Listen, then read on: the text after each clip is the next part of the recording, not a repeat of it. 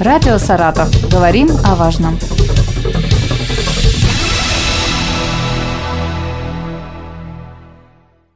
Здравствуйте, у микрофона Елена Щербакова. У нас на связи Юрий Сергеевич Юрин, начальник управления обеспечения безопасности и жизнедеятельности населения правительства Саратовской области. Здравствуйте. Добрый день. А, расскажите о происшествиях в этом году, какова статистика, вот если в целом говорить, и каких больше, и где больше всего пострадавших?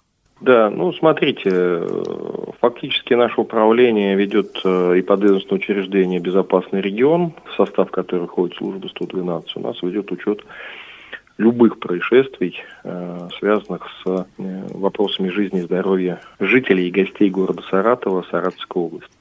Ну, если говорить о сухих цифрах, то с начала 2023 года на данный момент у нас зафиксировано 3812 пожаров.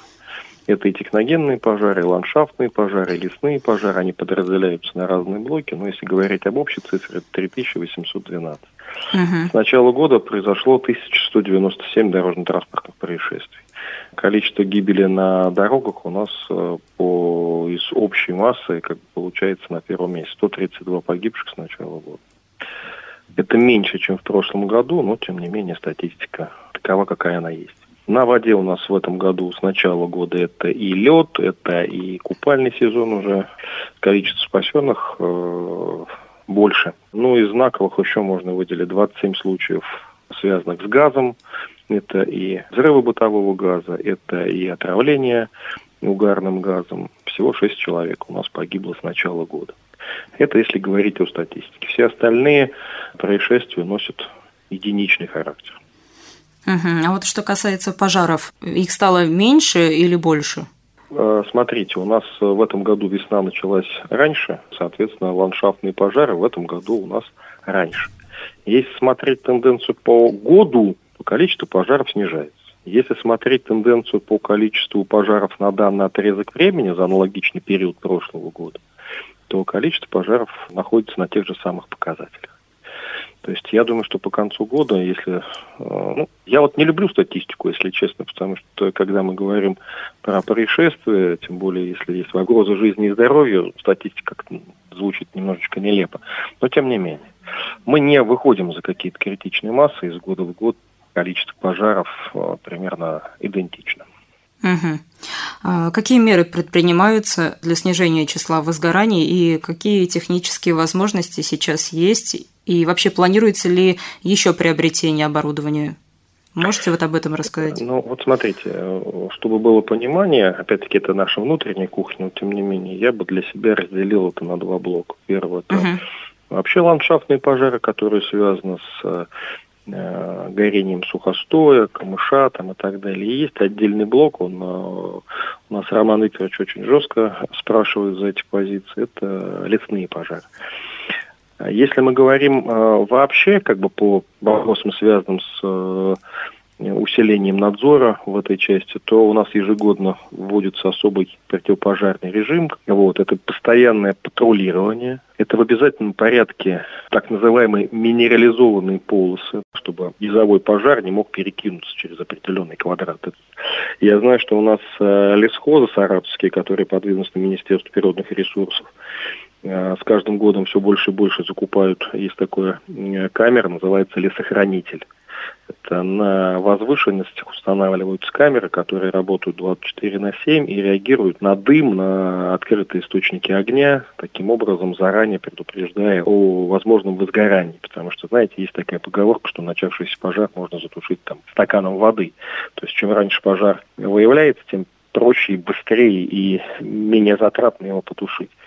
Соответственно, до недавнего времени сейчас э, это не так часто, но тем не менее поднимаются квадрокоптеры для оценки возможных тоже разведывательных мероприятий. Uh-huh. Но вот такие простые э, мероприятия позволяют э, достаточно надежно контролировать. Единственной проблемой остается это неконтролируемый пал сухой растительности, когда скажем так, не, не совсем добропорядочные там фермеры, дачники и так далее начинают выжигать. Вместо того, чтобы убирать, они выжигают сухую растительность. Как правило, происходит потеря контроля и может перекинуться пожар либо на жилой сектор, либо на лесной массив. Вот это вот на самом деле большая беда не только в Саратовской области, а вообще России.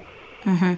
Юрий Сергеевич, а можно ли сейчас говорить о том, насколько эффективны вот в борьбе с возгораниями камеры и квадрокоптеры, которые используются? Вы сказали, что не часто, но тем не менее. Но это не единственное, не панацея. Я вообще считаю, и многие специалисты не только в Саратовской области, но и в России считают, что любые профилактические превентивные меры, они дают серьезный, скажем так, уровень защищенность. Это может быть и квадрокоптер, это может быть и камера сохранитель специальной камеры, которая реагирует на дым, на открытые источники огня. Это может быть это патрулирование, которое есть. У нас лесхозы сейчас очень небольшое, неплохое количество техники получили. Это и квадроциклы, и вездеходные техники, и техника для тушения пожаров. У нас небольшой процент лесистости в Саратовской области, и поэтому за каждое дерево, даже не то, что за каждый гектар, за каждое дерево надо действительно бороться. Угу. На данный момент достаточно эффективно. По ландшафтным пожарам, особенно по лесным, мы видим значительное снижение. По техногенным не видим, но вот по этим позициям мы видим значительное снижение. Отвлекусь от темы пожара. Вот хочу затронуть еще одну не менее важную тему. Наводнение в Озинском районе, которое произошло 16 июля. Тогда э, из-за ливня из берегов вышла река Солянка, и она затопила около 100 домов, школу и детский сад в одноименном селе. А, можете рассказать, как среагировали спасатели? Ближайшая а, поисково-спасательная служба а, к этому району у нас находится в городе Ершов это примерно 100 километров. Поэтому как только пошли первые сообщения по линии 112 и от ЕДДС района, туда направлена была начальником службы спасения группа спасателей с плавсредствами, с э, подвесными моторами. Но при этом мы задействовали Хотя, по большому счету, это не, не совсем их работа, но, тем не менее, в этой ситуации не до разборок. Э, использовались и пожарные сельские, которые тоже подвинулись на правительство Саратовской области. В самой Солянке находится пожарный пост. Ребята прям молодцы, очень хорошо отработали. Они фактически ну, с первых там минут приступили к работе. Э, огромную работу проделала администрация. Э, глава, собственно, с самого момента находилась, э, приехала в район к себе туда, в Солянку. Вот, поэтому работа была налажена неплохо. Другое дело, что вода пришла достаточно динамично – по информации Росгидромета, там на территории выпал трехмесячный, представляете, меньше, чем за сутки выпала э, трехмесячная норма осадков. Очень много воды пришло с Казахстана. Слава богу, пострадавших и уж тем более более нехороших случаев нет. Пострадавшим людям сейчас э, заканчивается оформление документов, они получат все положенные выплаты. Это не наводнение в классическом смысле этого слова, это не паводковые воды, это именно вот из-за такого необычного по интенсивности дождя. Мы до сих пор не знаем, было ли какое-либо воздействие со стороны прудов в Казахстане, потому что на территории российской стороны в этом направлении все было спокойно. Это именно была дождевая вода. Ну, я считаю, что все службы, которые должны были среагировать, среагировали неплохо.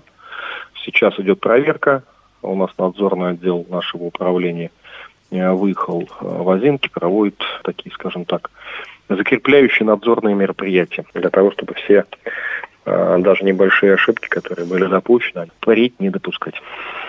Угу.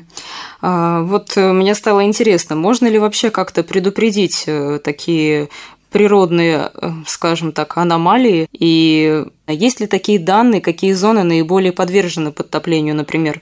Вот а, смотрите, первая часть вашего вопроса, это все-таки, наверное, больше к Росгидромету. Точно такой же вопрос он задавал uh-huh. на следующий день, когда мы КЧС проводили.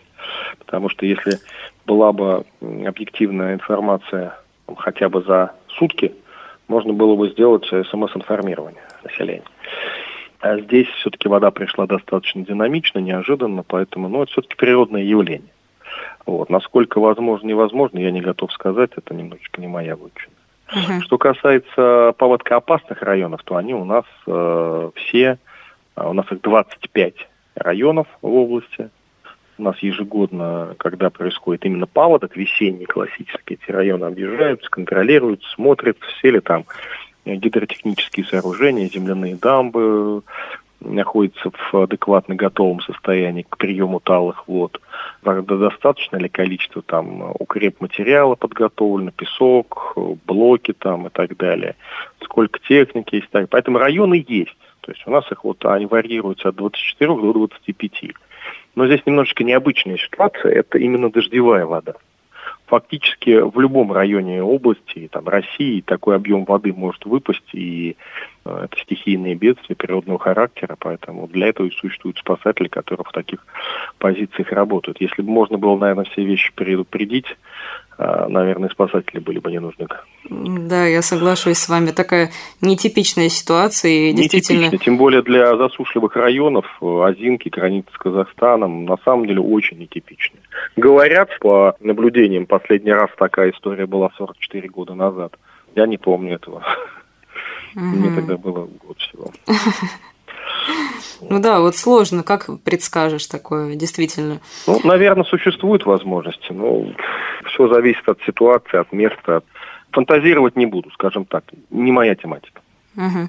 Юрий Сергеевич, вот э, хочу еще коснуться темы купального сезона. Можете еще раз напомнить, вот сколько человек погибло, а сколько все-таки удалось спасти?